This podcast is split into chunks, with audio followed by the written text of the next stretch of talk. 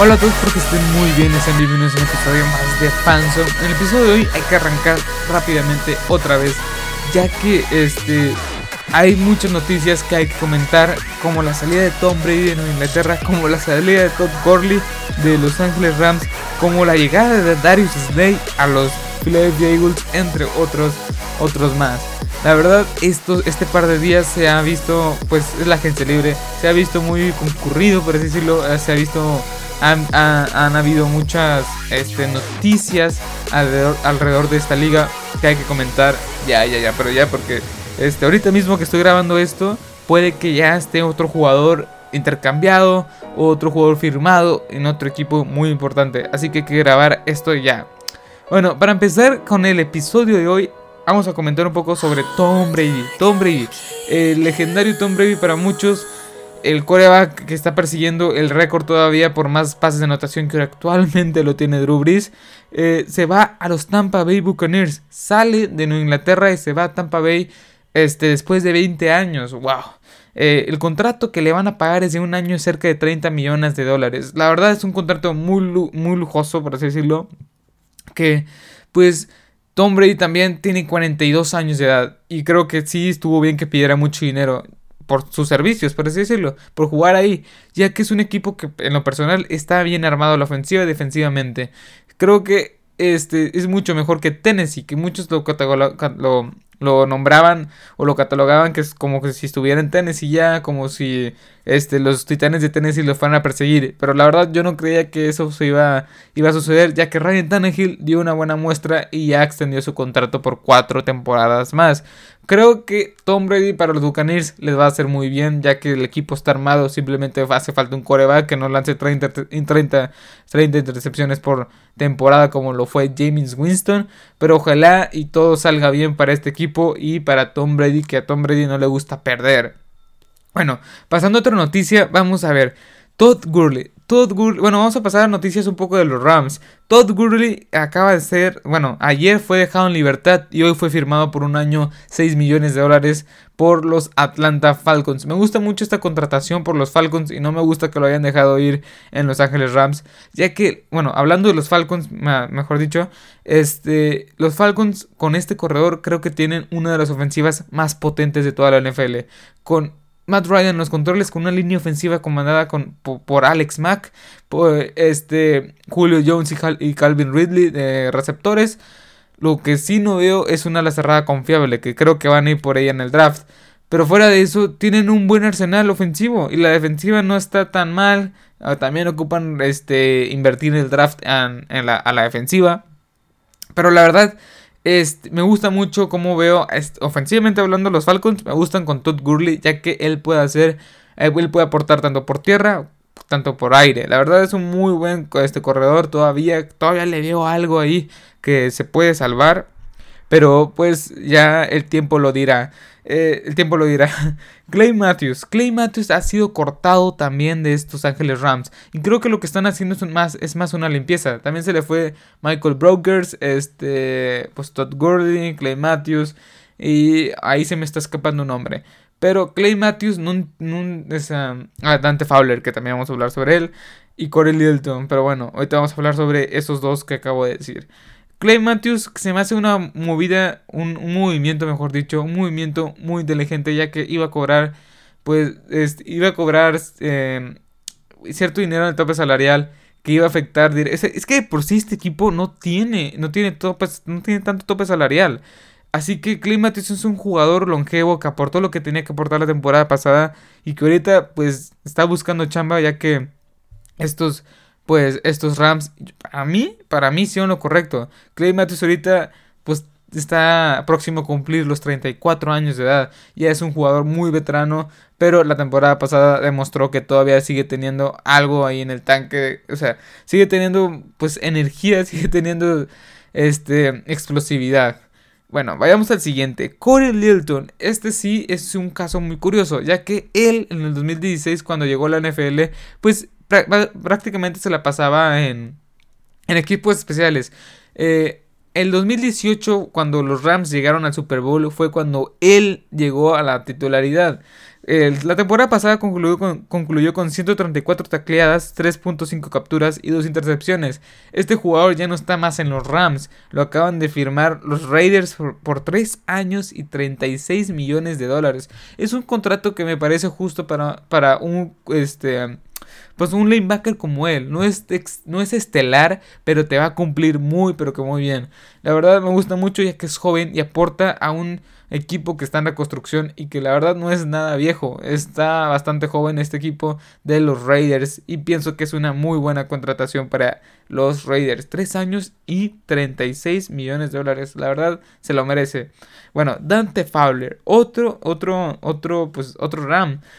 Se va a los Falcons también con su, junto con su compañero Todd Gurley. La verdad me gusta esa contratación para los Falcons, ya que pues, con la salida de Big Beasley Jr., este, pues quién iba a cazar, por así decirlo, la cabeza de los mariscales de campo. De, ¿Quién iba a ser tu pass rusher? Este, ¿quién iba a presionar el coreback? Pues Dante Fowler lo va, Dante Fowler lo va a hacer. 11 sacks la temporada pasada, 11.5 sacks, que nos queremos poner ahí medio medio quisquillosos, por así decirlo, este, con 58 tacleadas. Y tuvo una muy buena temporada, este, muy productiva y aportó mucho a una defensiva que fue muy deficiente. Eh, yo pienso que Dante Fowler le va a ayudar mucho, tanto, es que lo puedes, es que la posición de Dante Fowler no, no lo entiendo todavía, porque la puedes poner como linebacker externo, lo puedes poner como a la defensiva, eh, es un poco de todo, pero bueno, no sé, me gustó cómo jugó esta temporada, ya que él fue una primera selección, una primera selección, una selección de primera ronda del año 2015 por los Jaguars. O sea, el año pasado lo, lo intercambiaron de los Jaguars a los Rams y el año pasado no le fue tan bien y este año despertó. No, sabía, no había cumplido las expectativas como lo hizo esta pasada temporada y la verdad pienso que es una buena adición a este a este, pues, a este esquema defensivo de los Falcons. 3 años y 48 millones de dólares. Wow, vaya contrato. Bueno, vamos con otro equipo. Vamos a hablar de otro equipo. Los Lions, que, adquirieron en agencia libre a Danny Shelton.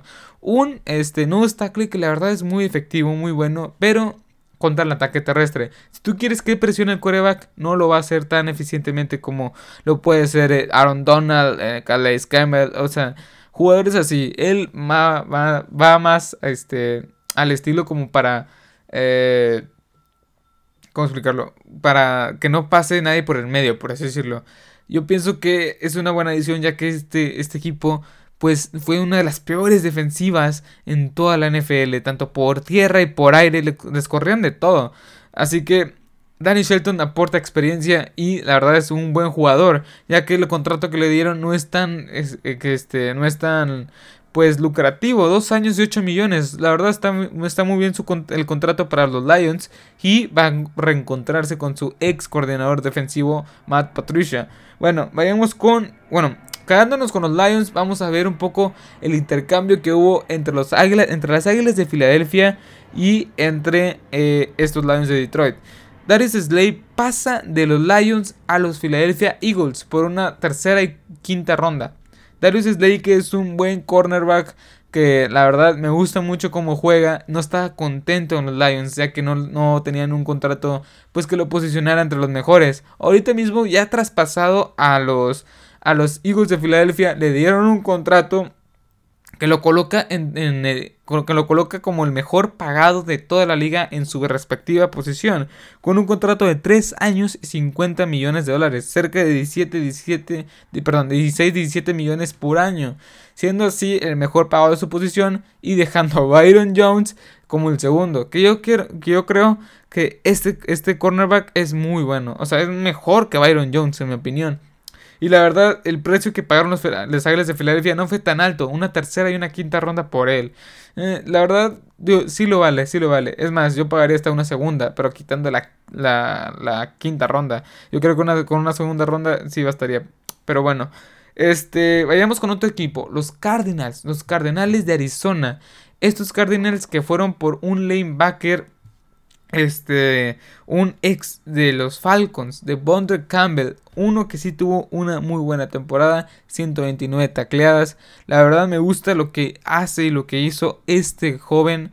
Pues tiene 26 años, para cuando, para cuando cumple los 27 ya estará iniciando la temporada.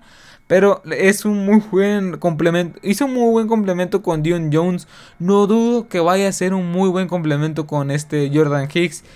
Eh, es un buen linebacker. O sea, me gusta, es funcional, es joven, pero lo firmaste por un año 8.5 millones de dólares. Es un poco caro, por así, por, por así decirlo. Me gusta, pero como quiera, creo que lo vale.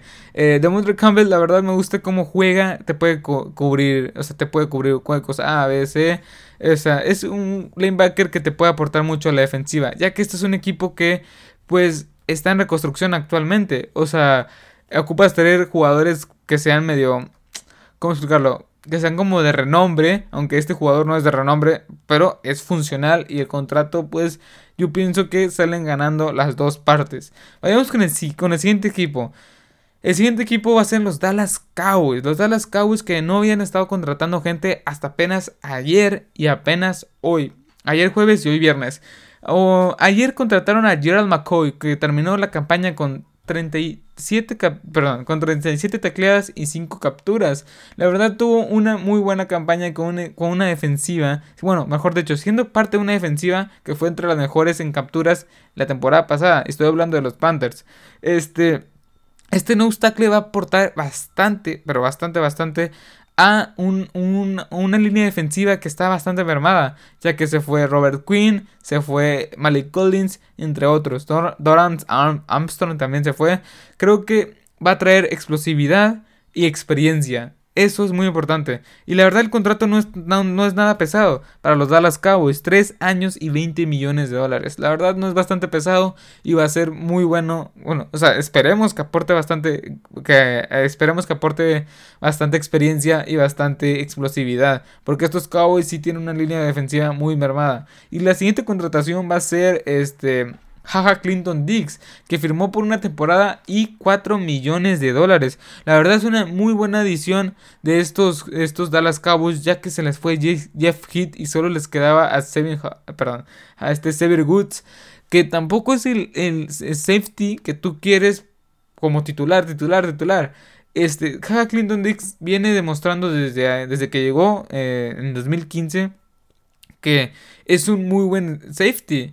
O sea, es funcional, lo puedes poner como strong, como free. Este, la verdad es funcional, es muy bueno y también tiene que aportar experiencia porque ya tiene 27 años de edad. Aún, o sea, es que la, secundaria fueron, fueron de las más, pues, más o menos de la NFL. No fue ni, ni, de las peores ni de las mejores, pero tiene que aportar más que lo que hizo Jeff Kidd. Y un año 4 millones de dólares que yo creo que le salió muy bien a estos Dallas Cowboys. Bueno, Pasando al siguiente y ya penúltimo equipo que vamos a ver o que vamos a comentar hoy, los Broncos de Denver cortan a Joe Flaco. Joe Flaco que llegó a la temporada, esta temporada viniendo de intercambio con los Ravens. Viene, viene de Ravens a los Broncos de Denver supuestamente a ser titular y prácticamente se la pasó lesionado toda la temporada por un problema en el cuello. Este, ahora los Broncos de Denver lo cortan y es posible, se rumorea mucho y es un rumor muy fuerte que los, que los Patriots este, pues lo firmen y sea como, sea como un sucesor de Tom Brady, que no creo, fíjense que no creo. Este, bueno, creo más que llegue Joe Flaco que Cam Newton y este, ah, se me olvida el nombre. Andy Dalton de los Bengals. Eh, yo pienso que tanto Cam Newton y Andy Dalton no son como el coreback que busca Bill Belichick. Y yo Flaco ya es un hombre de experiencia con un Super Bowl ganado. Así que pienso que este puede ser, puede ser que llegue a los Patriotas. Ahorita ya lo está cortado, ya lo ya este ya no está con ya no está más con este equipo de los Broncos de Denver que la verdad no jugó prácticamente nada y los partidos que jugó fueron muy fueron muy como mediocres, por así decirlo, mediocres. O sea, no, fue, no jugó nada bien. Pero la verdad, pues ahorran dinero el tope salarial para pagarle, porque sí tiene un contrato muy pesado. Bueno, tenía un contrato muy pesado. Lo que sí, lo que sí hay que aplaudir también a estos Broncos de Denver es que contrataron a Melvin Gordon, dos años y 16 millones de dólares. Este jugador eh, se perdió la mitad de la pretemporada y la y cierta, bueno, se perdió toda la pretemporada y parte de la temporada regular pidiendo un contrato nuevo pensando que se lo iban a dar. Eh, los Chargers, porque ese era su equipo anterior, le estaban, pues, le estaban eh, ofreciéndole un contrato de 10 millones por año, lo cual él no aceptó. Y ahorita mismo está evaluado menos de eso, de eso, de 10 millones por año. Creo que en su momento debió de no perderse la pretemporada y de no, este, y de no perder, perderse también los partidos de temporada regular, ya que eso hizo que no tuviera la condición suficiente para demostrar que sí vale más que 8 millones por año que le están pagando ahorita.